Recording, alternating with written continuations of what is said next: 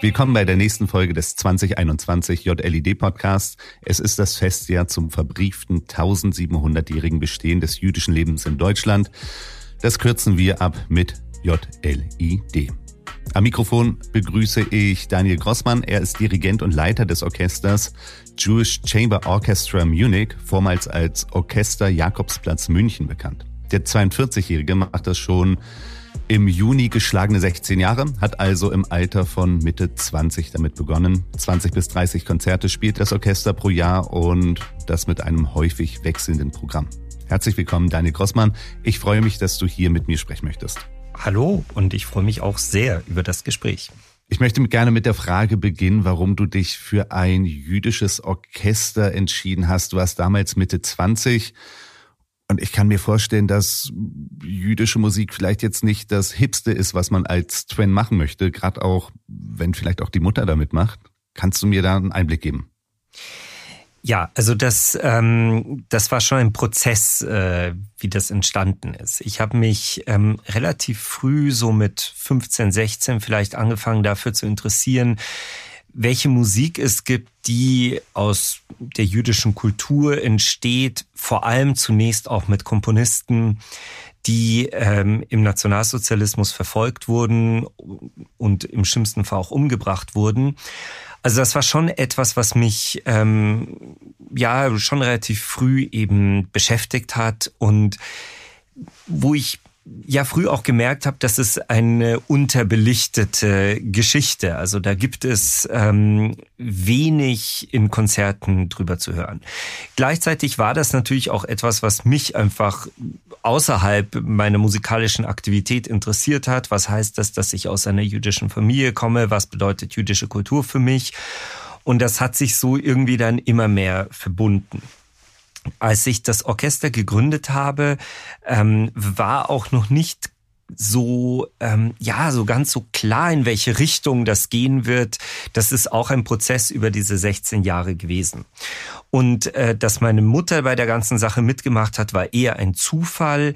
Ähm, beim allerersten Projekt, das wir gemacht haben, wo überhaupt noch nicht klar war, dass dieses Orchester eine bleibende Institution werden soll, habe ich einfach Hilfe gebraucht und sie hat mir dann angeboten, dass sie äh, mir bei diesem Projekt hilft. Und irgendwie ist das so mehr so ein Zufall gewesen, dass sie dann dabei geblieben ist und äh, sie heute Teil äh, der Organisationsstruktur des Orchesters ist. Also es ist immer noch ein Familienunternehmen. Nein, ein Familienunternehmen ist es nicht, ähm, weil es ein öffentlich gefördertes Orchester ist, weil wir ein Orchesterbüro haben mit mehreren Mitarbeitern. Und meine Mutter hat dabei eine Teilaufgabe, aber Familienunternehmen mag ich immer nicht, weil, weil das klingt so, als sei das so eine, ja, so eine Familiengeschichte und das ist äh, darüber äh, weit, weit, weit hinausgewachsen. In einem Artikel, den ich über dich gelesen habe, steht aber auch drin, dass das dein Lebenswerk sei. Also es ist schon irgendwie auch mit dir verknüpft, oder? Ja, natürlich. Ähm, ja, Lebenswerk finde ich immer so schwierig, wenn man Anfang 40 ist. Ähm, ich fühle mich, mich noch nicht so alt, um über mein Lebenswerk zu sprechen. Aber andererseits ist es klar, ist ganz klar, dass meine Arbeit als Dirigent ist unglaublich stark mit diesem Orchester verknüpft. Und ähm, mittlerweile habe ich eine Programmatik für dieses Orchester gefunden, die schon ja sehr tief mit meiner Person auch verknüpft ist. Nämlich? Nämlich die jüdische Kultur mit meinem ähm, Dasein als deutscher Staatsbürger zu verbinden, um das mal so plakativ zu sagen. Ähm, ich fühle mich sehr, sehr deutsch. Ich äh, identifiziere mich sehr, sehr stark mit Deutschland. Und andererseits aber spielt natürlich meine jüdische Herkunft eine ganz, ganz große Rolle für mich. Und dass ich diese zwei Aspekte in diesem Orchester so stark miteinander verknüpfen kann. Und auch diese Suche, diese ständige Suche danach, was bedeutet Judentum für mich. Und auch den Wunsch, mich als Jude irgendwie in der deutschen Öffentlichkeit ganz selbstverständlich zu zeigen, diese Aspekte lassen sich sehr gut über dieses Orchester verbinden. Ich meine, man kann ja schon sagen, dass du damit äh, großen Erfolg hast. Und ich frage mich gerade, hast du Erfolg, weil es ein jüdisches Orchester ist? Oder hast du Erfolg, obwohl es ein jüdisches Orchester ist? Also kommen die Leute zu euch, um was Exotisches zu sehen? Ich meine, du bringst ja auch exotische Sachen du gräbst ja auch exotische Sachen aus. Du hast äh, ermordete äh, Musiker und Musikerinnen, die du irgendwo aus einer Kiste wieder äh, herausholst und die spielst du dann. Du hast zu Stummfilmen gespielt, Kinderprogramme hattest du schon Sachen, die nicht ganz so typisch sind.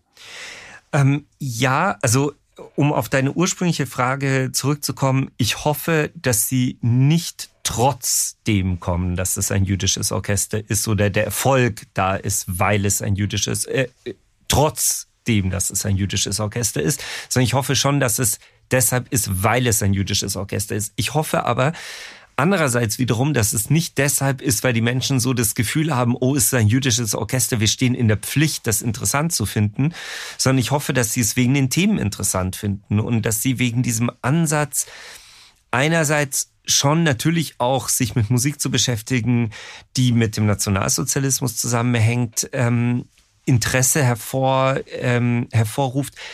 Aber ich hoffe noch mehr, dass es deshalb ist, weil wir so einen großen ähm, ja, so einen großen Schwerpunkt drauf legen, uns eben in der Breite mit jüdischer Kultur zu beschäftigen und uns eben nicht nur auf den Nationalsozialismus zu begrenzen.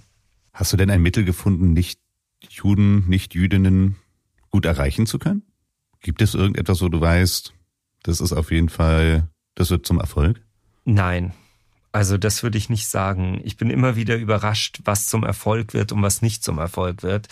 Ähm, also das, das kann ich so nicht sagen, dass ich jetzt irgendwie den Schlüssel gefunden habe. Aber ich glaube, diesen Schlüssel gibt es auch nicht. Ich glaube, dass der Schlüssel der ist, dass die Vielfalt der äh, Themen, mit denen wir uns beschäftigen, die natürlich immer irgendwie mit dem Judentum verknüpft sind, weil das ist ja irgendwie auch so die Aufgabe des Orchesters, dass diese Vielfalt in, in der Gesamtheit dann dazu führt, dass wir in der Gesamtheit ein Mittel oder Wege gefunden haben, jüdische Kultur und Religion interessant und spannend zu vermitteln. Du sagst jetzt auch Religion. Ich hatte eigentlich eher verstanden, dass ihr, dass du gar nicht so wirklich die Religion vermitteln möchtest. Wie sehr vermischt sich das denn da? Also, dass ich Religion nicht vermitteln möchte, so extrem würde ich es nicht sagen. Ich bin kein religiöser Mensch und ähm, ich würde sogar so weit gehen zu sagen, dass ich ein Atheist bin. Aber trotzdem gibt es Aspekte der jüdischen Religion, die mich berühren und äh, diese Aspekte möchte ich auch vermitteln. Ähm, ich möchte aber dabei auf gar keinen Fall missionarisch sein. Insofern ähm, lege ich nicht so einen großen Schwerpunkt auf dieses Wort Religion. Ich muss gerade so ein bisschen nachfassen, ein bisschen nachspüren, weil du sagst, dass du Atheist ist und ich mich frage, ob man als Jude eigentlich Atheist sein kann. Also man kann als Jude Atheist sein, du sagst es mir ja gerade. Ich frage mich aber gerade, wie sich das anfühlt. Was, was ist denn dann eigentlich so das, das Jüdische? Wo machst du das Jüdische fest in deinem Leben? Ja, das werde ich ganz oft gefragt, was ist dann eigentlich, bin ich dann überhaupt ein Jude oder warum ist mir das Jüdische so wichtig? Und das ist, das ist etwas, worüber ich ganz viel nachdenke und meine Antwort darauf ist die Arbeit des Orchesters und das in Worte zu fassen ist sehr, sehr schwierig. Ähm, dass ich, dass ich mich als Atheisten äh, bezeichne, ähm, führe ich darauf zurück, dass ich, ich glaube nicht an Gott. Also ich glaube einfach nicht dran, dass mir Beten irgendwie hilft. Wenn ich ein Problem habe, wird mir Gott dabei nicht helfen. Das muss ich schon selber lösen. Wenn ich einen Schicksalsschlag erleide, ähm, wäre es vielleicht einfach zu sagen, Gott wird mir schon helfen. Daran kann ich aber nicht glauben. Ich glaube einfach daran, dass das Schicksal meines Lebens einzig und allein in meiner Hand liegt. Und wenn etwas schief läuft, dann liegt es in meiner Hand, mich darum zu kümmern. Und wenn etwas gut läuft, dann nicht deshalb, weil Gott mich äh, irgendwie ähm, jetzt beschenken wollte, sondern deshalb, weil ich dafür gekämpft habe. Insofern ähm, fällt es mir einfach schwer, zu beten und zu sagen, ja, Gott wird mir schon helfen oder Gott wird das schon richten. Also das meine ich eben mit Atheismus. Mhm. Ich hatte ja auch nicht gefragt, ob du Jude bist. Das fände ich tatsächlich vermessen. Das finde ich vermessen, wenn andere Leute dich oder mich das fragen. Und ich fände es auch wirklich unangebracht, wenn ich äh, dich erklären lasse, ob du Jude bist oder nicht. Ich wollte tatsächlich eher wissen, wo sind denn die jüdischen Aspekte in deinem Leben? Was ist dir am Jüdischen wichtig? Okay, es ist nicht das Gebet. Aber was ist es denn dann? Ich verstehe. Auch abseits seiner Arbeit. Ich verstehe deine Frage oder ich verstehe das, was du jetzt gerade sagst, dass du das vermessen findest. Ich finde es gar nicht so vermessen, weil ähm, ich das tatsächlich eine wichtige Frage finde. Warum fühle ich mich trotzdem so jüdisch? Und ich glaube, das hängt schon damit zusammen, dass, das, dass die jüdische Religion auch ein kulturellen Aspekt äh, umfasst. Und diesen kulturellen Aspekt, den finde ich ganz, ganz schwer zu fassen. Den spüre ich aber ganz oft. Den spüre ich, wenn ich ähm, Musik höre, die sehr stark mit jüdischen Themen verknüpft ist. Die spüre ich ganz stark in Literatur von ähm, solchen Autoren, die sich sehr stark mit dem Judentum identifizieren. Und da spüre ich eine sehr, sehr große Nähe, die ich eben, und das meinte ich eben vorhin, das finde ich ganz schwierig, das in, in Worte zu fassen. Aber das sind die Momente, wo ich mich dem, dem Judentum sehr, sehr nah fühle. Und auch bei der jüdischen Religion finde ich interessant, auch wenn ich eben so ganz klar sagen kann, ich glaube nicht an Gott, wenn ich in einem äh, jüdischen Gottesdienst sitze oder wenn ich auch zum Beispiel die Musik der Synagoge höre, bin ich trotzdem sehr ergriffen, auch wenn ich nicht ergriffen bin, weil ich dann das Gefühl habe, ich fühle mich jetzt irgendwie gottnahe, sondern das, das kann ich so gar nicht beschreiben, aber, aber trotzdem spüre ich eine, äh, eine große Ergriffenheit und eine große Nähe dazu. Gut, wenn man Sachen nicht mit Worten beschreiben kann und wenn dir tatsächlich der Ausdruck dafür gerade fehlt, in diesem Format, wo wir uns hier gerade treffen, möchte ich doch gerne das Kolnidre von dir einmal einspielen. Das hattest du mit deinem Orchester gespielt. Sag mir noch mal, wer war der Kantor? Das war Johnny Rose, ein äh, Kantor, der ähm, in Frankfurt lebt und äh, dort Kantor der Synagoge ist und ähm, wir haben mit ihm äh, vergangenes Jahr eine Aufnahme gemacht von synagogalen Stücken in der Synagoge in Augsburg die wir auf unserem äh, YouTube-Channel veröffentlicht haben. Und ähm, dieses Kol Nidre ist tatsächlich ein sehr gutes Beispiel dafür, wie ich mich Musik, die sehr jüdisch und also sehr, sehr, ähm, ja, vielleicht sogar das zentrale Gebet des Judentums ist, wie verbunden ich mich damit fühle. Da hören wir jetzt einmal rein.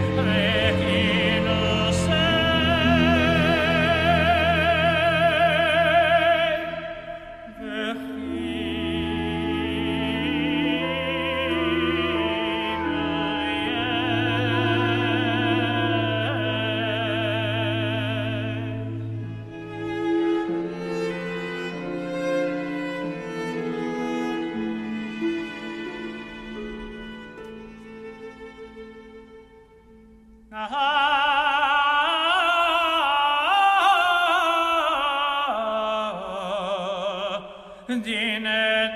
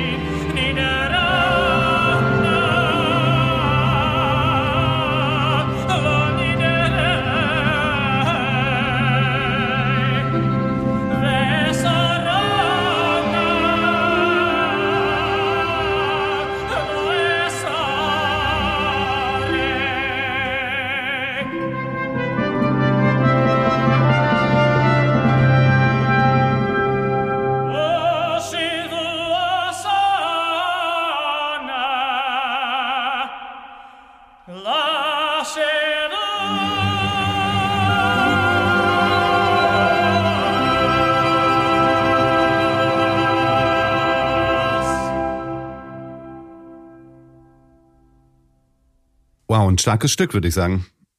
Ich bin immer etwas äh, gerührt, wenn ich äh, das Köln Niedere höre. Und äh, gerade in solch einer Orchestrierung, muss ich sagen, brauche ich vielleicht auch erstmal einen Schluck Tee.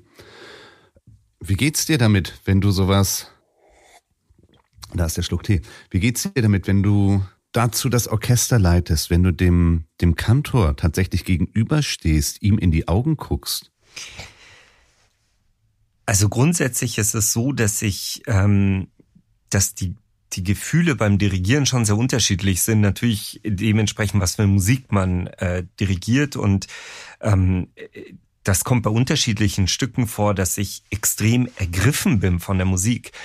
Aber mhm. ich würde schon sagen, dass die Tiefe dieser synagogalen Musik ähm, schon sehr besonders ist und sehr, sehr tief geht und ich irgendwie dieses Gefühl, dass der, der, für den Kantor ist das ja meistens ein religiöses Gefühl, trotzdem, auch wenn ich mich nicht als religiöser Mensch besch äh, beschreibe oder, oder als religiöser Mensch fühle, auch sehr, sehr stark spüre, nur bei mir richtet sich dieses Gefühl eben nicht an Gott, sondern an ja andere Bereiche des Lebens oder so ein, ich spüre so ein eine Verbundenheit,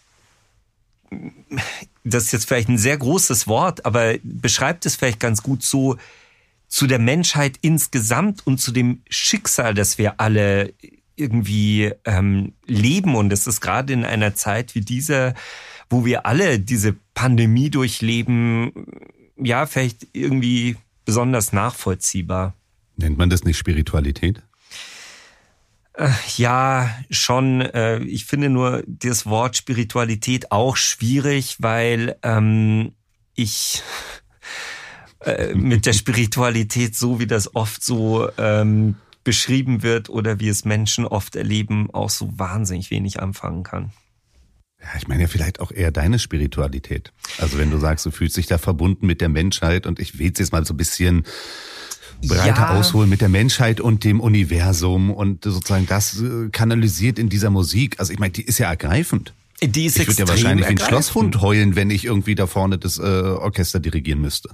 Das geht mir manchmal auch so, dass ich wirklich den Tränen nahe bin. Ähm, das, das geht mir eben beim Dirigieren insgesamt äh, oft so, dass ich den Tränen nahe bin, wenn wir sehr, sehr traurige Musik spielen oder eben sehr, sehr innige Musik spielen, ähm, ergreift mich das oft sehr.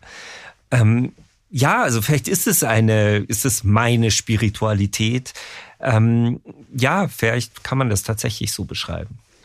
Ich meine, wenn man über Religion redet, äh, kommt man, stolpert man ja die ganze Zeit über Plattitüden. Man muss ja irgendwie einen Zugang finden, dass man sozusagen auch über Kultur, über Spiritualität, über Tradition reden kann, ohne dass man sozusagen immer das so allgemeingültige meint, oder? Ja, ich gebe ja einerseits recht, nur andererseits finde ich halt immer schwierig, dass solche Worte Assoziationen bei anderen Menschen hervorrufen, mit denen ich mich dann so überhaupt nicht identifizieren kann. Als zum Beispiel so diese ganze äh, buddhistische Spiritualität äh, ist so überhaupt nicht meins und so äh, Meditationsspiritualität äh, auch nicht und damit verknüpfe ich ganz stark das Wort. Mhm. Ja, verstehe. Ich, ich, ich hänge immer noch dem dem äh, dem Kolnidre nach. Ich hänge immer noch dem dem Blick, auch den der Kantor zu dir geworfen hat.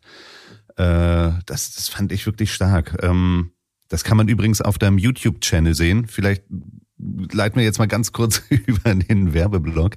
Du arbeitest gerade an einem YouTube-Channel für euren äh, für euren äh, für euer Orchester, richtig? Genau, also äh, dieser YouTube-Channel ist eine Idee, die ich schon lange hatte. Das war tatsächlich äh, nicht so, dass Corona mich auf die Idee gebracht hat, sondern ich hatte schon lange die Idee, dass es interessant wäre, ein Ort, einen digitalen Ort zu schaffen, wo wir uns mit Themen beschäftigen können, die nicht in Konzerte passen. Ähm, also zum Beispiel äh, jüdische Serien oder Bücher, die ich lese, die mich interessieren, wo ich so das Gefühl habe, das gehört aber eigentlich schon auch dazu, was ich machen möchte, eben jüdische Kultur in der ganzen Breite zu vermitteln. Und das passt nicht in ein Konzert dass man darüber dann sprechen kann. Und dann war natürlich diese Pandemie eine, ein Auslöser dafür zu sagen, jetzt starten wir so einen Channel und jetzt haben wir aber auch die Möglichkeit, Musik dafür aufzunehmen, was wir normalerweise ja nur schwierig machen können, vor allem in dieser Menge, wie wir es jetzt aufgenommen haben. Und ähm, damit aber auch nicht so diesen Streaming-Gedanken äh, nachverfolgen, so irgendwie, wir können jetzt keine Konzerte machen, also machen wir ein Streaming, sondern wo es mehr darum geht, ein ja, vielleicht ein Archiv zu schaffen von ähm, Musik, die, die, ja, die Ideen des Orchesters repräsentiert und die man vielleicht sonst nicht hören kann. Und da habt ihr viele Videos drauf, 40 bis 50 Stück schon. Genau, und wir produzieren permanent weiter. Jetzt gerade haben wir Musik von Zemlinski aufgenommen.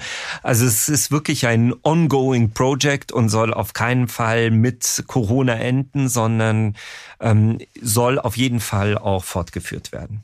Ich hatte vor einem Jahr schon mal mit dir gesprochen, da sagtest du, dass die Haltung des Orchesters oder dafür, wofür das Orchester eigentlich steht, nicht an einem, an einem einzigen Konzert festzumachen wäre, sondern eigentlich in der Gesamtheit, in dem Gesamtbild des Orchesters. Was meintest du damit konkret? Was ich damit meine, ist eigentlich das, was ich auch schon in der Einleitung gesagt habe, dass ich finde, man kann jüdische Kultur, man kann jüdische Religion nicht so einfach beschreiben. Man kann nicht sagen, das ist jüdische Religion und damit haben wir das Thema abgehandelt oder das ist die jüdische Kultur, sondern es gibt einfach unglaublich viele Aspekte. Und ich werde oft gefragt, ja, wenn ihr Stummfilm, äh, Stummfilme synchron mit Musik begleitet, was ist daran jüdisch? Und das das ist eine berechtigte Frage. Was ist daran jüdisch? Das äh, kann mal ein Film sein, der explizit mit Judentum ähm, zusammenhängt. Das kann aber auch die Musik eines jüdischen Komponisten sein. Dann kann man sich die Frage stellen, ja, aber inwieweit ist dieser jüdische Komponist, wie weit hat er sich mit Judentum identifiziert? Ist eine berechtigte Frage.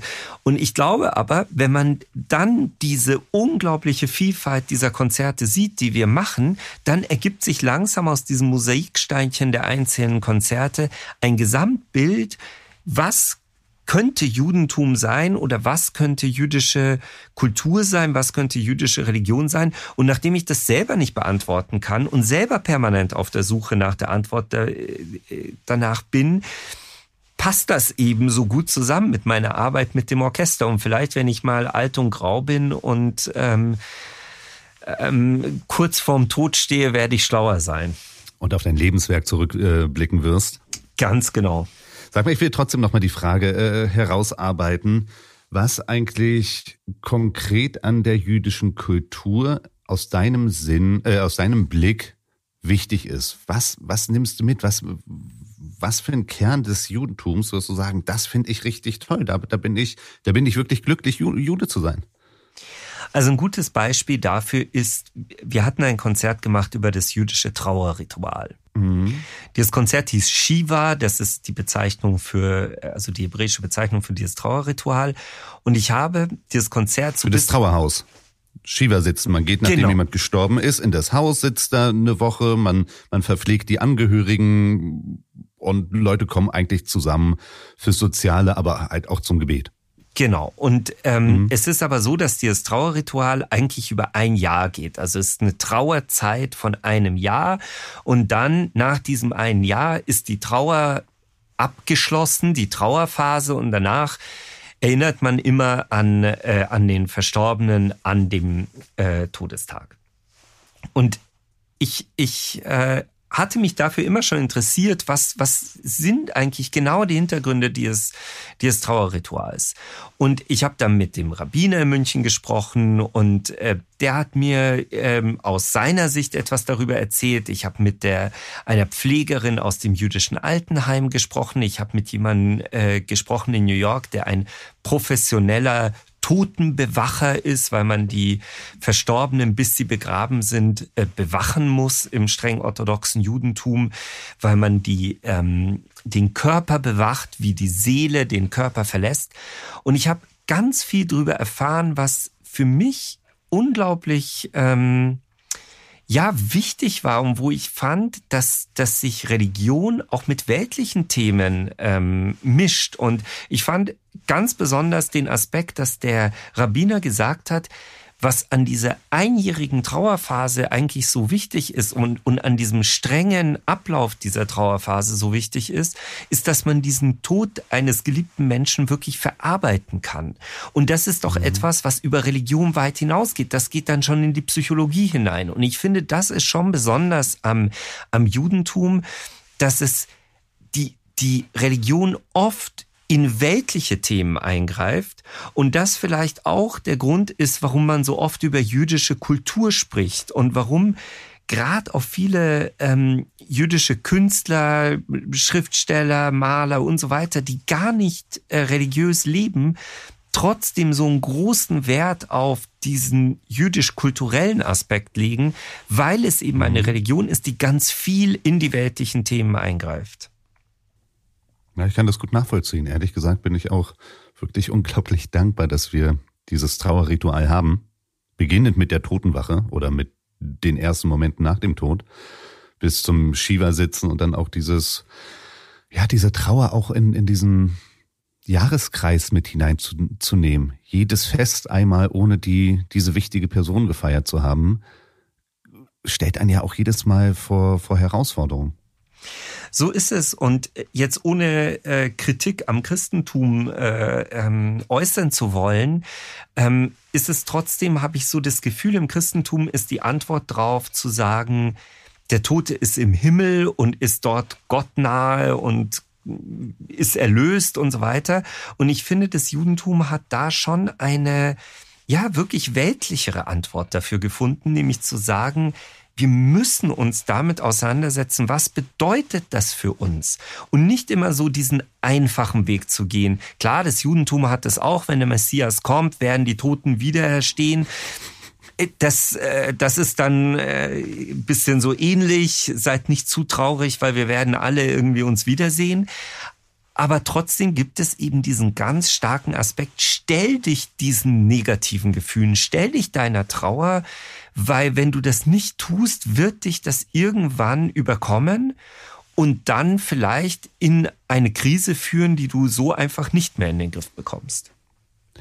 Wie sehr musst du diese Themen den MusikerInnen in deinem Orchester eigentlich auch nahebringen?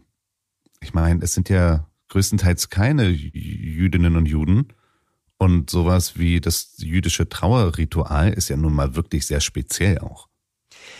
Ja, so ist es. Und das äh, bringe ich denen nahe. Klar, vieles erfahren sie dann auch in den Konzerten. Aber gerade die so die wichtigsten Aspekte des Konzertes ähm, erzähle ich auch in den, in den Proben, weil mir wichtig ist, dass die ähm, Beteiligten am Konzert auch das spüren, weil sie, glaube ich, dann die Musik auch anders äh, spielen.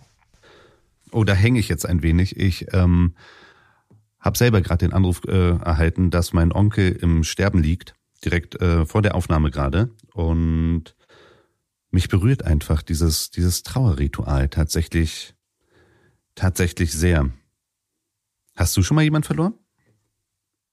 Ja, habe ich. Ähm, 2013 ist mein Großvater gestorben mit 92 Jahren und er war ähm, eine sehr wichtige Person in meinem Leben und er war auch eine sehr, sehr wichtige Person in der näheren Verwandtschaft, weil er der Letzte war, der aus der Generation der Holocaust-Überlebenden noch gelebt hatte. Und ich habe mich tatsächlich damals ähm, ohne jetzt Shiva zu sitzen und ohne die, die ähm, Regeln genau einzuhalten, habe ich mich trotzdem dieser Trauer irgendwie sehr, sehr stark hingegeben. Ähm, also vielleicht auch ähm, so als Beispiel, ähm, es gibt ein Ritual im, im Judentum, dass man den, die, der nächste Angehörige des Verstorbenen vor der Beisetzung in den Sarg reinschaut und bestätigt, dass es sich um den Verstorbenen handelt. Mhm. Und ähm, das ist ein sehr intensiver Moment. Das war auch zum ersten Mal in meinem Leben, dass ich einen, äh, Verstor einen, einen Toten gesehen habe. Und ähm, man unterhält sich vorher kurz mit dem Rabbiner und ähm, auch als Zeichen der Trauer wird einem der Hemdkragen ähm, eingerissen oder eingeschnitten, damit äh, alle sehen können, dass es sich um einen Trauernden handelt. Und ähm, ja, es ist einerseits ein sehr krasser Moment, ja, weil man da wirklich irgendwie so in so einen Sarg hineinblickt und andererseits aber im Nachhinein für mich unglaublich wichtig gewesen. Es war eine sehr, sehr ähm, ja, ein sehr bewegender und, und sehr, sehr ähm, krasser Moment irgendwie in meinem Leben, da, da auf meinen toten Großvater zu schauen und, und ja, vielleicht auch so bisschen sowas Animalisches, dass man, dass man wirklich wie bei den Tieren begreift, dieser Mensch ist jetzt wirklich tot. Und hast du dann daraufhin dieses Konzert, dieses Shiva-Konzert äh, initiiert? Nein, also das, äh, gibt es dann auch eine, eine, innere Verarbeitung von dir, dass du dann sagst, oh, da muss ich jetzt musikalisch drauf eingehen oder das bewegt mich jetzt einfach lange? Absolut. Ähm, ich weiß gar nicht, ich glaube, das Konzert war vorher, ähm, mhm. aber es ist absolut so, dass mir Dinge im, in meinem Alltag passieren, ich über irgendetwas lese und mir denke, oh, damit muss ich mich jetzt unbedingt beschäftigen und das ist etwas, worüber ich ein Konzert machen möchte. Absolut. Du sagtest ja auch einmal, dass äh, du die jüdische Kultur leicht erlebbar und ich glaube niederschwellig hast du sogar gesagt anbieten möchtest. Ja. Findest du, dass, dass ihr ein niederschwelliges Angebot im Orchester habt? Ach, nicht alle Konzerte sind niederschwellig, aber ich finde grundsätzlich ja. Was, was ich damit meine ist, ich finde, dass es oft so ist, dass es Veranstaltungen gibt, wo es irgendwie schwierig ist reinzukommen. Ja, es ist nicht so, dass jüdische Gemeinden jetzt irgendwie ihre Tore sperrangelweit offen haben. Das hängt selbstverständlich auch mit der Sicherheitslage zusammen. Das hört man in Deutschland nicht gern, aber das ist nun mal so, ähm, dass äh, jüdische Gemeinden in Deutschland einem einem sehr großen Bedrohungspotenzial ausgesetzt sind.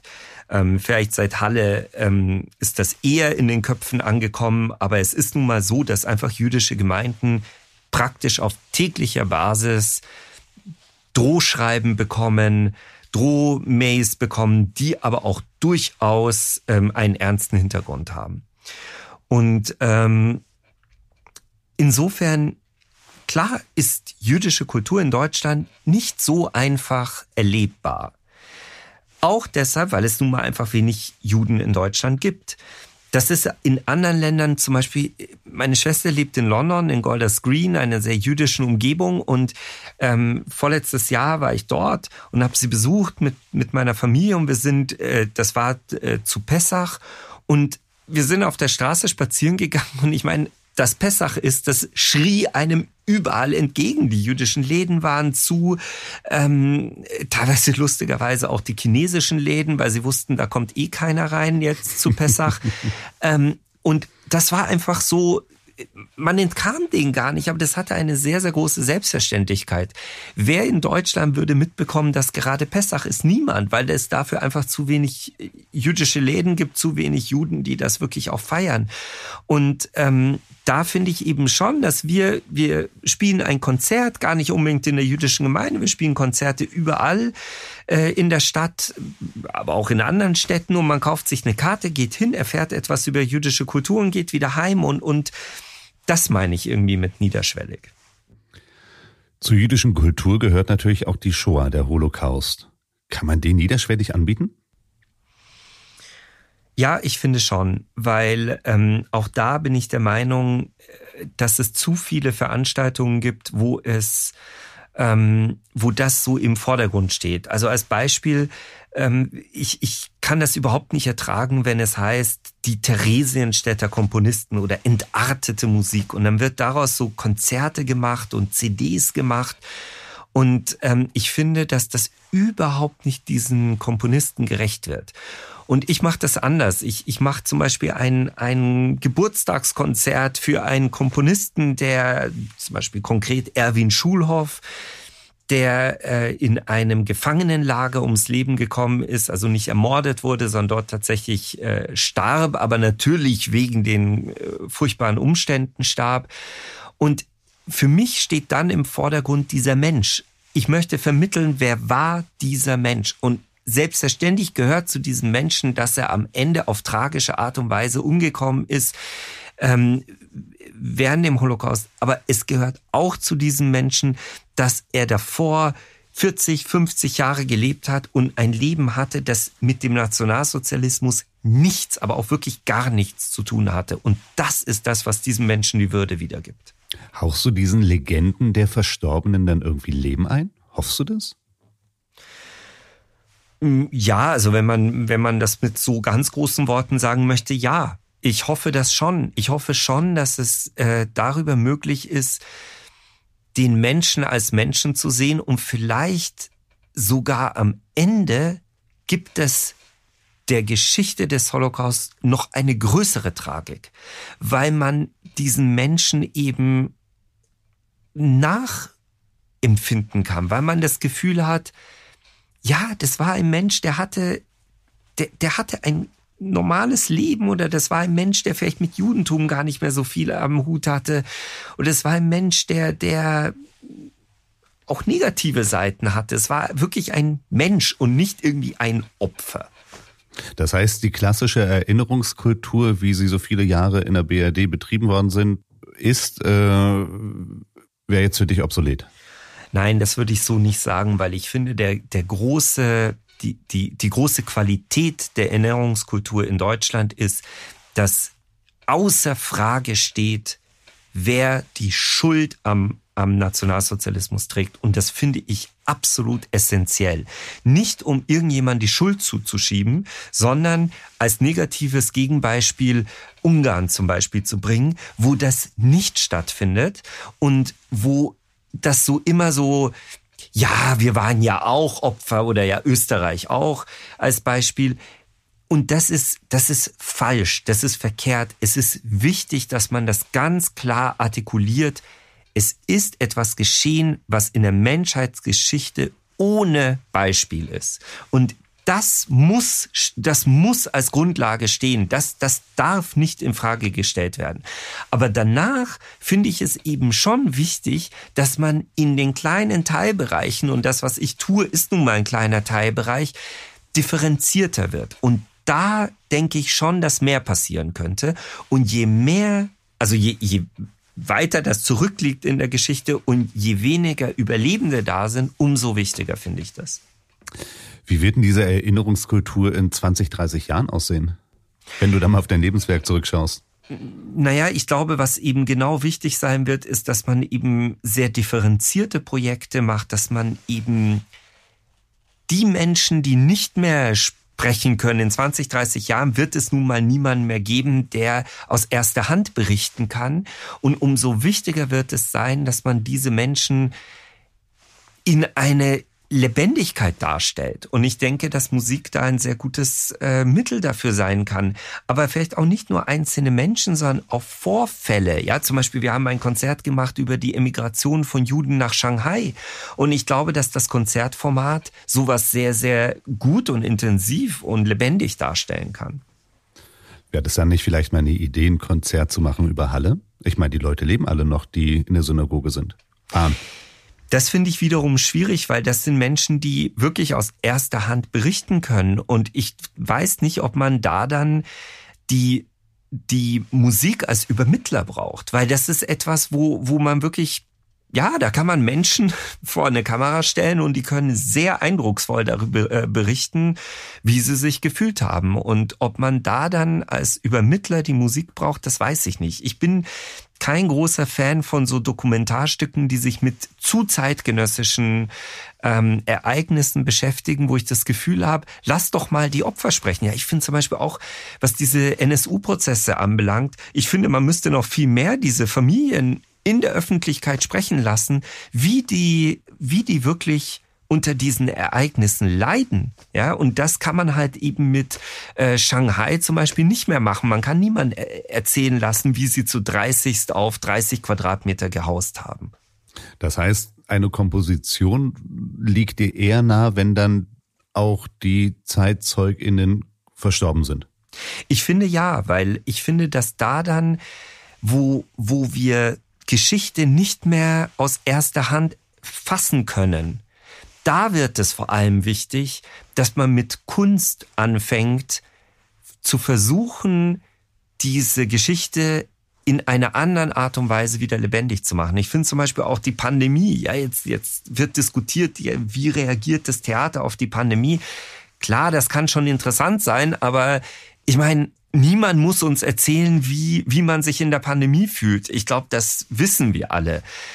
Aber man muss uns schon erzählen, wie man sich in einem Weltkrieg fühlt und wie man sich in einem äh, Konzentrationslager fühlt und wie man sich auch in der Immigration, wo man vermeintlich dann ähm, dem Schrecken entkommen ist, wie man da trotzdem leiden kann.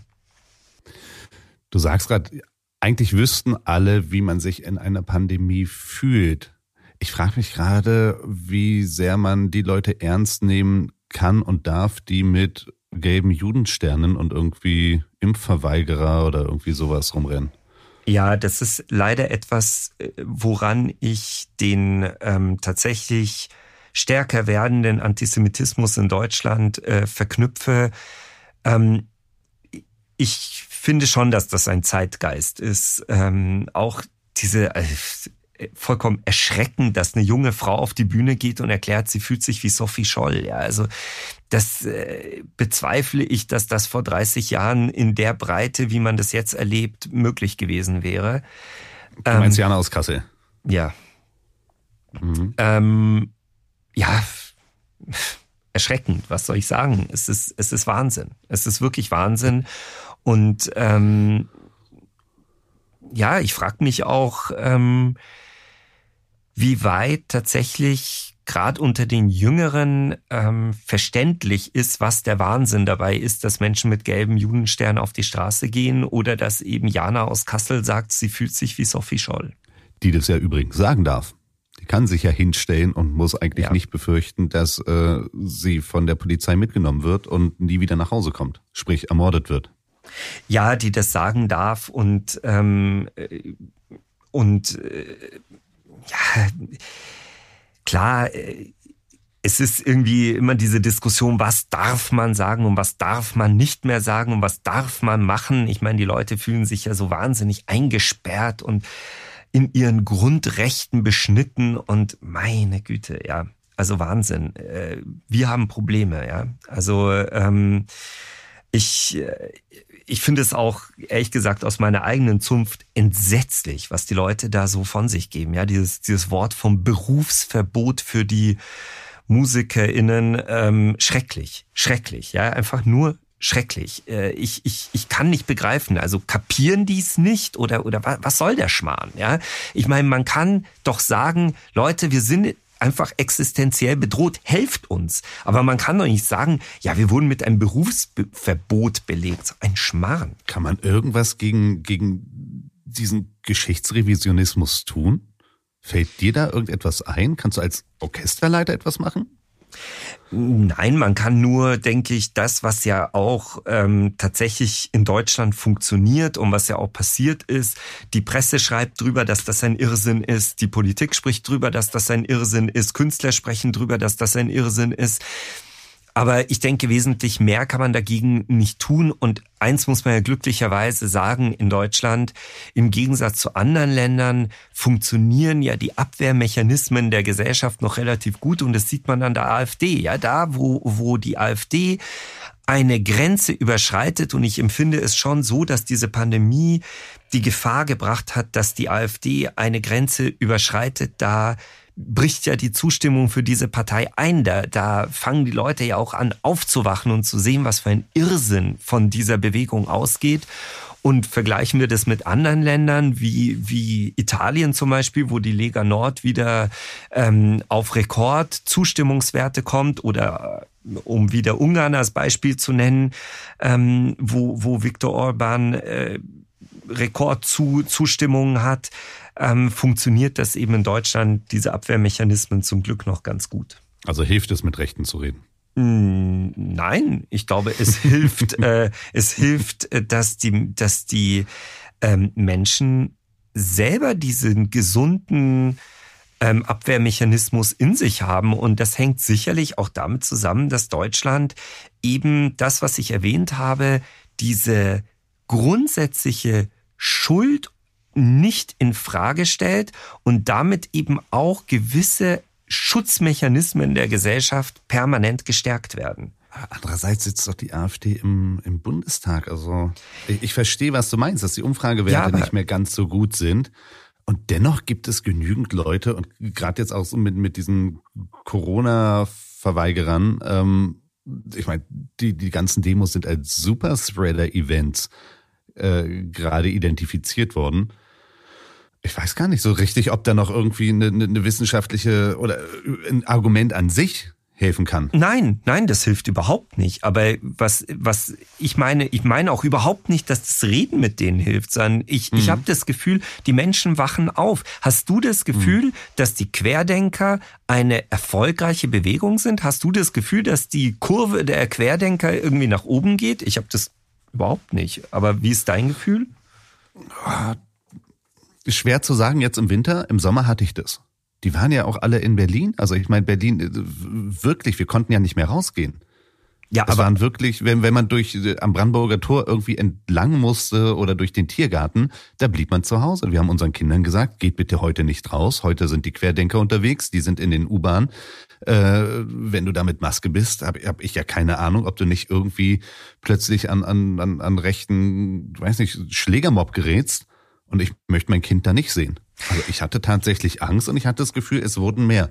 Nein, Jetzt im Winter weiß ich es nicht so richtig. Genau, aber ich verstehe dich total. Ich fand auch, im Sommer war das eine ansteigende Welle, genauso wie die AfD lange Zeit äh, ansteigende Zustimmungswerte hatte. Aber war nicht interessant, dass dann im Oktober die zweite Welle kam, wo doch die Querdenker und die AfD gesagt haben, eine zweite Welle, so ein Schmarrn, das ist wieder Hirngespinst von irgendwelchen idiotischen Wissenschaftlern. Dann kam es aber leider genauso und mein Gefühl ist, dann sind die Leute halt auch aufgewacht ja, vielleicht ist doch irgendwie nicht das, was die AfD verzapft, das Richtige, sondern doch das, was die Wissenschaftler sagen.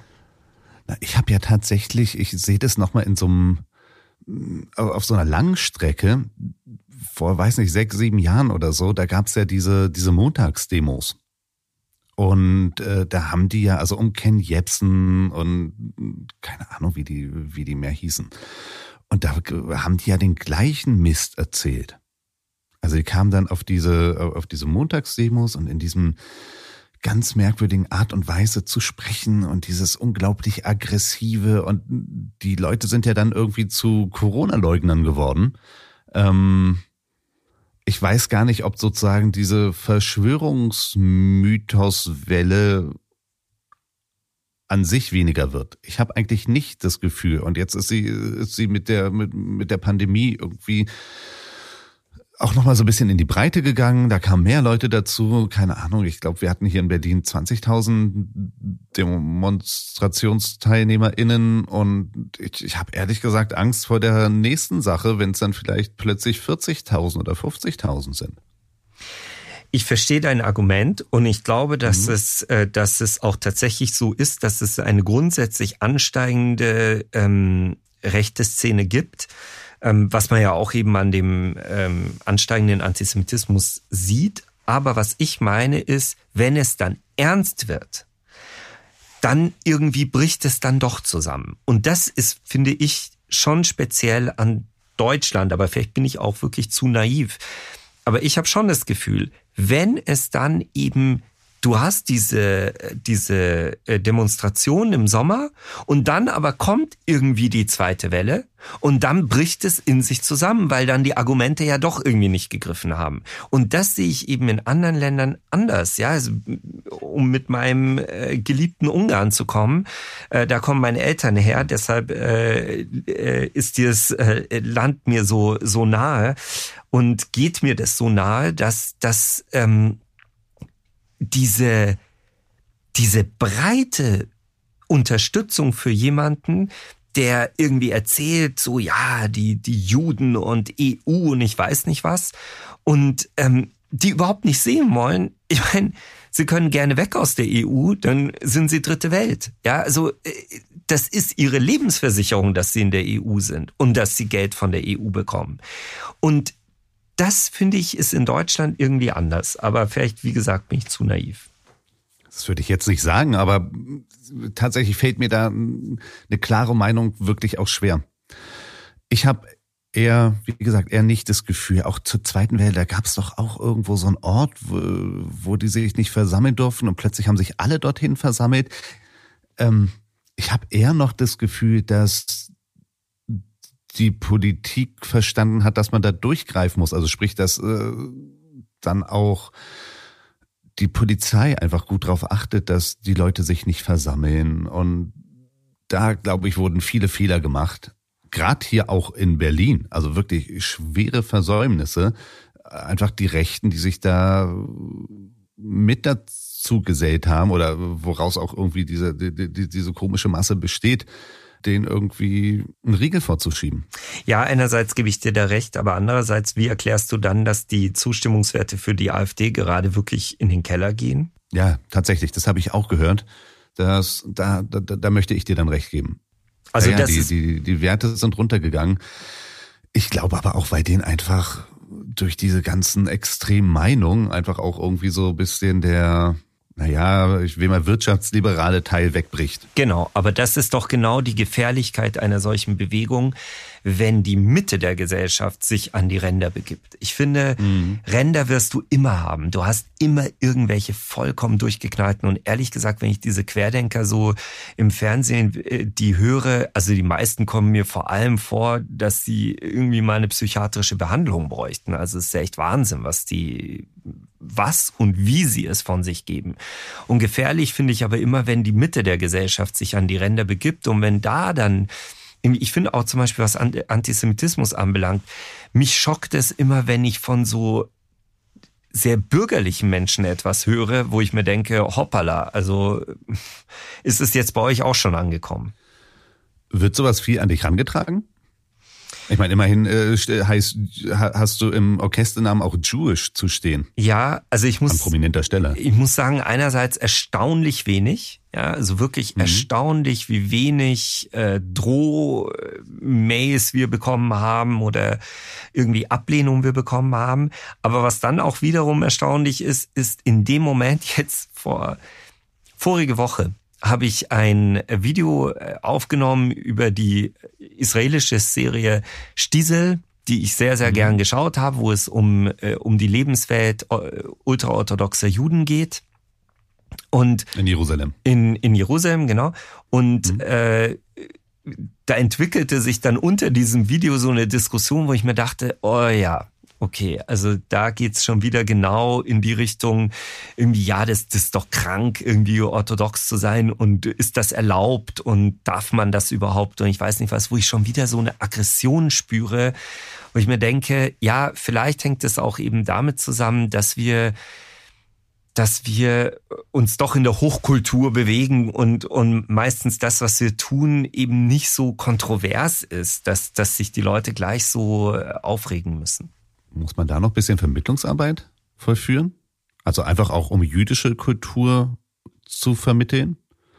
Auf der einen Seite werden ja überall also typische Juden werden ja gerne mit Bart und orthodox irgendwie dargestellt. Man kann das ja auch auf diesem Spiegelmagazin sehen. Da hatten die ja auch sowas, die parallele Welt in Deutschland und irgendwie zwei Rabbis in Schwarz-Weiß, wo ich auch dachte, na ja, gut, mein Leben sieht tatsächlich nicht so aus. Auf der anderen Seite ja. habe ich das Gefühl, wenn man dann mit Orthodoxen zu tun hat oder wenn Orthodoxe irgendwo auf der Bildfläche äh, auftauchen, was in Deutschland ja auch eher selten ist, werden die auch ganz schön angefeindet. Ja, ja, schlimm. Ähm, aber ähm,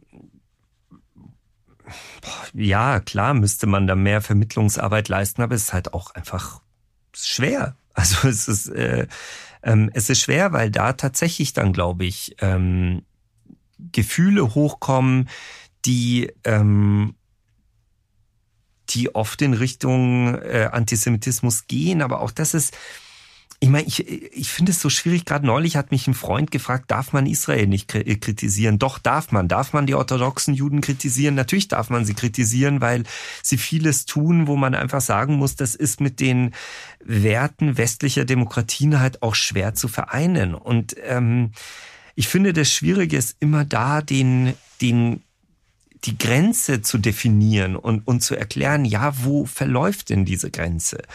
Und ähm, das fällt mir schwer, das zu definieren bei der jüdischen Orthodoxie. Mhm. Aber was ich schon sagen kann, ist in dem Moment, wo ich spüre, es ist eine Emotionalität drin, die dem Thema vollkommen unangemessen ist, weil wie du sagst, es gibt in Deutschland sehr wenig orthodoxe Juden. Also was muss man sich darüber aufführen, dass jetzt in Deutschland irgendwie das jetzt äh, um sich greifen würde? Also was für ein Unsinn, ja? Und das ist halt ähnlich wie mit der Israel-Kritik. Ich beschreibe das immer so, Leute, wenn es irgendwie so weit geht, dass ich das Gefühl habe, dahinter kann doch nicht Israel stehen, ähm, so wichtig kann euch doch dieses Land gar nicht sein, ähm, dann, sorry, fühle ich mich antisemitisch angegriffen. Ja. Und das ist nicht selten so. Dass du dich antisemitisch angegriffen fühlst? Über die Israel-Kritik, ja. Hm. ja. Naja, gut, es ist ja auch eine Generalisierung, die ja auch nicht zulässig ist. Ja, zum einen. Also einfach deswegen, weil ja Israel, man kann ja meines, meines Erachtens kannst du ja die israelische Regierung kritisieren oder was auch immer. Israel an sich ist halt ein sehr, sehr weites Feld. Und ich meine, es ist ja auch schwer, Deutschland zu kritisieren oder Frankreich zu kritisieren oder auch sogar bei China, wo es von der Politik auf jeden Fall sehr viel, sehr viele Menschenrechte mit den Füßen getreten werden. Kann man ja auch schwer sagen, man kritisiert China, denn ja, aber ich es finde. Gibt ja auch eine Kultur dahinter. Ich finde, das Problem ist, ähm, klar, ich gebe dir vollkommen recht, dass diese generelle Kritik ein Problem ist. Aber es gibt noch ein Problem und das ist die Kritik an der israelischen Regierung. Selbstverständlich kann man die israelische Regierung kritisieren, aber ich möchte dann bitte dieselbe Emotionalität sehen, wenn irgendwie die äh, Nobelpreisträgerin Aung San Suu Kyi in, äh, in Myanmar die, äh, die, äh, den Völkermord an den Rohingya äh, rechtfertigt. Und das spüre ich nicht. Ich, hm. ich höre vielleicht mal Kritik an dieser Dame, aber ich würde die gerne in derselben aufgeregten, emotionalen Tonlage hören, wie man Benjamin Netanyahu kritisiert. Und das höre ich nicht. Und das ist kein Zufall. Ja, weil das ist irgendwie am Ende des Tages sind halt die Rohingya vollkommen egal. Aber äh, zu sagen, ja, die Juden sind auch nicht besser als wir Deutschen, weil das ja ein Völkermord an den Palästinensern und was die da mit den Palästinensern machen, Ja, das ist das Problem, dass man halt da dann äh, spürt, das ist nicht Benjamin Netanyahu, das sind nicht die Palästinenser, die den Menschen so an den, äh, ans Herz gewachsen sind, sondern das ist die Freude daran, die Juden als schlechte Menschen darzustellen. Ist es nur ein angepasster Jude, ein unauffälliger Jude, ein guter Jude? Mm, ach, weiß ich nicht. Weiß ich nicht. Aber es ist auf jeden Fall so, dass wenn man, wenn man sich irgendwie als ähm, Jude auch äußert und, und auch ähm, in Konfrontationen geht, wird man um Situationen, in denen man das Gefühl hat, dass man ähm, beim Gegenüber ungute Gefühle hervorruft, dem wird man nicht entkommen. Und die unguten Gefühle können sich ja schon daran entfachen, dass man Bart trägt oder weiß nicht, vielleicht auch nur eine Kippa aufhat. Absolut. Aber ich habe das Gefühl, dass es in Deutschland zwei Formen von Antisemitismus gibt. Die eine Form ist wirklich eine, eine, ein echter Antisemitismus, der sich darauf beruft, dass man Juden nicht mag, weil Juden zu viel Macht haben, weil Juden, ähm, keine Ahnung, ähm, diese und diese schlechten Eigenschaften haben, also diesen, diesen wirklich echten Antisemitismus. Diesen Antisemitismus zum Glück erlebe ich in Deutschland nicht so oft. Und dann gibt es aber den, den anderen Antisemitismus, der dadurch hervorgerufen wird, dass man halt als Deutscher immer mit diesen eigenen Schuldgefühlen, dem unguten Gefühl, was haben die Deutschen den Juden angetan, kämpfen und den kompensieren möchten dadurch, dass man sagt, eben meistens verpackt in Israel-Kritik, die Juden sind auch nicht bessere Menschen. Und das ist eher der Antisemitismus, der, den ich erlebe und der, ähm, finde ich, deutlich zunimmt. Hm. Ich frage mich gerade, inwieweit man eigentlich als Jude seine Kultur oder als Jüdin ihre Kultur verteidigen muss. Müssen wir jüdische Kultur verteidigen? Ja, schon. Also äh, ich hatte da so ein, ein Schlüsselerlebnis, als es um die Beschneidungsdebatte ging. Und ähm, da war ein Artikel von einem ähm, Psychologen, den ich äh, persönlich kenne, und ich fand diesen Artikel wirklich unerträglich, absolut unerträglich in der Tonart, in allem, auch inhaltlich. Ähm, äh, wollte der praktisch erklären, dass jeder jüdische Mann, der beschnitten wurde, im Wesentlichen ein Trauma hat, dass er vielleicht sich nicht eingestehen möchte. Und ich habe dann diesen diesem Mann geschrieben, dass ich vollkommen entsetzt bin davon, was er da geschrieben hat. Und wir hatten dann so einen E-Mail-Wechsel hin und her. Und als er mir geschrieben hat, dass man praktisch mit religiösen Gefühlen nicht argumentieren kann, weil ich könnte ja nicht mehr ähm, unvoreingenommen äh, argumentieren, dachte ich mir echt so Wahnsinn, Wahnsinn. Und es war dann ganz interessant, weil er hat dann noch einen Artikel geschrieben in der jüdischen Allgemeinen, der so mehr oder minder eine Entschuldigung an mich war. Also er hat tatsächlich so verklausuliert mich direkt angesprochen. Ähm, hatte ich das Gefühl, dass er es auch bereut hat, so bisschen oder verstanden hat, was er gemacht hat. Aber ich finde es schon interessant, dass es eben, wenn es dann um so ja, irgendwie ähm, delikate Themen geht, da wird's dann schon ähm, so, dass man sich, wie du sagst, sich rechtfertigen muss. Auf der anderen Seite sagst du ja auch, dass du jüdische Kultur gar nicht so sehr lebst, oder? Nee, ich lebe keine jüdisch-religiöse Kultur. Das ist tatsächlich mhm. so. Also ähm, ich, ich äh, halte keine Feiertage ein und ich, ich halte auch den Schabbat nicht ein. Aber ähm, ja, wie, wie, äh, wie jetzt schon mehrfach erwähnt, mir ist das trotzdem vieles davon sehr, sehr nahe. Und ähm, jetzt als Beispiel die Beschneidungsdebatte. Ich sehe die Beschneidung nicht als eine rein äh, religiöse Geschichte an, sondern auch als eine kulturelle Geschichte. Und äh, kann durchaus damit leben, wenn Leute sagen, sie finden das nicht in Ordnung, dass Kinder beschnitten werden. Ja, kein Problem. Ich kann das darüber wunderbar diskutieren und halte das auch aus. Nur was ich nicht aushalte, ist, wenn das so als ein ähm, Menschheitsverbrechen dargestellt wird. Auf der anderen mhm. Seite aber, wenn ich eine Geschichte höre wie Unorthodox, ja, wo, wo einfach Kinder wirklich ähm, in eine Gesellschaftsstruktur gepresst werden und da nicht rausgelassen werden, ähm, äh, sehe ich das auch so, ja, dass das ein, eigentlich eine äh, ein, ein Missbrauch ist an diesen Kindern und äh, das geht dann nicht mehr in die Richtung so, ja, das, das ist halt eine Kultur, das muss man zulassen, sondern da bin ich ganz klar der Meinung, das geht zu weit und das ist etwas, wo ich auch kein Problem habe zu sagen, das ist gegen die Menschenwürde. War eine Brit Millar, also eine, eine Beschneidung bei deinen Kindern auch Thema? Es war tatsächlich eine The ein Thema. Ich würde äh, meine Kinder im Leben nicht ähm, religiös beschneiden lassen, aber es war tatsächlich interessant. Mein, mein erstes Kind äh, war ein Junge und tatsächlich, obwohl meine Frau nicht jüdisch ist, haben wir das diskutiert, dass wir unseren Sohn beschneiden lassen möchten. Und ähm, wir sind dann auch tatsächlich zu einem Arzt gegangen, der nicht jüdisch ist und der das aber macht, weil er sagt, er, er hat damit kein Problem, das im Krankenhaus zu machen. Ähm, und wir waren auch entschieden, dass wir das machen. Und dann war das kleine äh, Baby da. Und für uns war das einfach unvorstellbar, dass wir das dann so einem Eingriff aussetzen.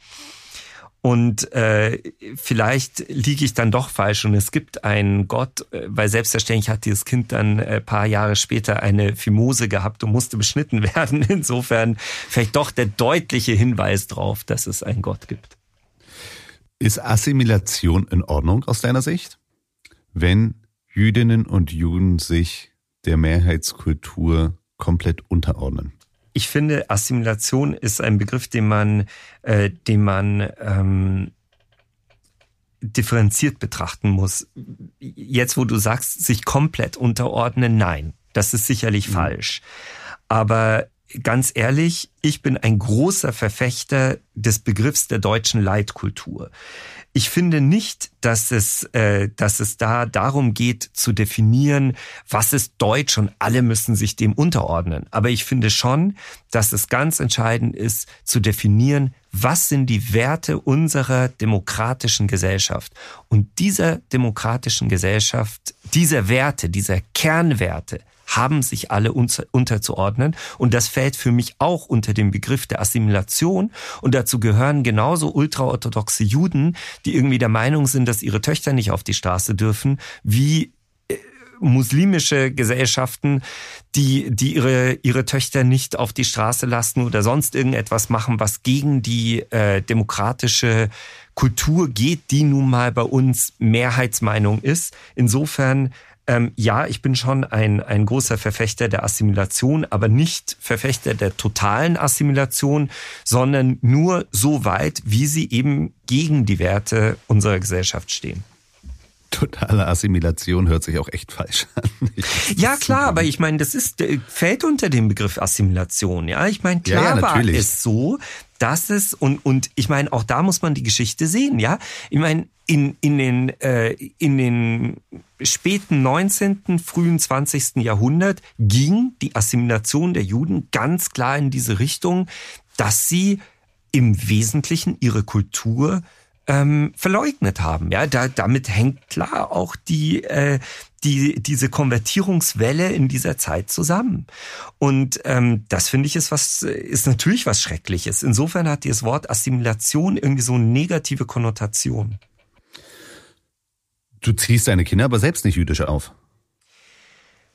Nein, ich ziehe sie nicht jüdisch auf und trotzdem ist es interessant, dass meine Kinder sich mittlerweile ähm, sehr stark mit dem Judentum identifizieren, obwohl, wie gesagt, wie erwähnt, meine Frau nicht jüdisch ist und das den Kindern schon auch so sagt. Also sie gehört nicht zu diesen ähm, Ehefrauen, die irgendwie so tun, als sei sie selber jüdisch, sondern ihr ist es ganz wichtig, dass sie eine große Sympathie für das Judentum hat, aber trotzdem sagt, ich bin nicht jüdisch. Und ähm, die Kinder ähm, ja, als sie klein waren, ähm, hatten sie ein ganz großes Problem damit, äh, dass, dass Juden verfolgt werden. Und äh, das ging so weit, dass meine Tochter gesagt hat, sie ist keine Jüdin, weil sie möchte nicht umgebracht werden. Und jetzt, wo sie älter werden und acht und elf Jahre alt sind, ähm, ja die anderen Aspekte der jüdischen Kultur sehen und äh, ich finde, dass sie sich mittlerweile schon schon ziemlich stark auch damit identifizieren. Ist das ein Teil deutscher Leitkultur für dich? Also geht es da weniger um Weißwurst und Bier, mehr zu einer dem zu mehr zu einem demokratischen Verständnis oder wie würdest du das ja. da reinordnen?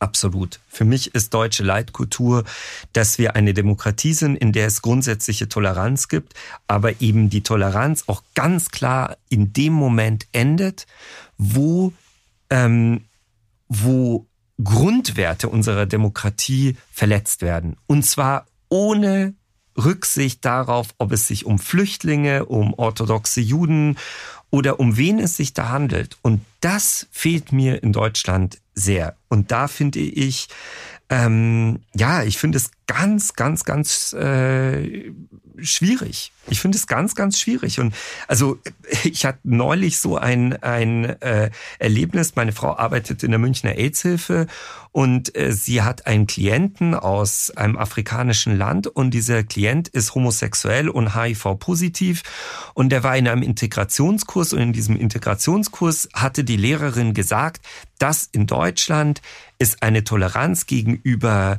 ähm, Sexualitäten jeglicher Couleur gibt und auch äh, gegen, gegenüber Menschen, wie sie ihr Leben äh, leben wollen. Und er hat meiner Frau erzählt, dass ganz, er ganz klar gespürt hat, dass, dass die anderen Teilnehmer nicht so empfinden. Und das ist für mich der Moment, wo für mich jegliche Toleranz endet. Ja, das ist, das ist mir egal, dass das Flüchtlinge sind. Wenn sie nach Deutschland flüchten, haben sie bitteschön die Grundwerte dieses Landes einzuhalten. Und wer das nicht einhalten kann, der ist in diesem Land fehl am Platz. Und da ist mir die deutsche Demokratie viel zu wenig wehrhaft. Man könnte auch sagen, dafür bist du auch ein gutes Beispiel. Immerhin sind deine Großeltern auch geflüchtet. Ähm, meine Großeltern sind nicht geflüchtet, sondern meine Großeltern haben Glück gehabt.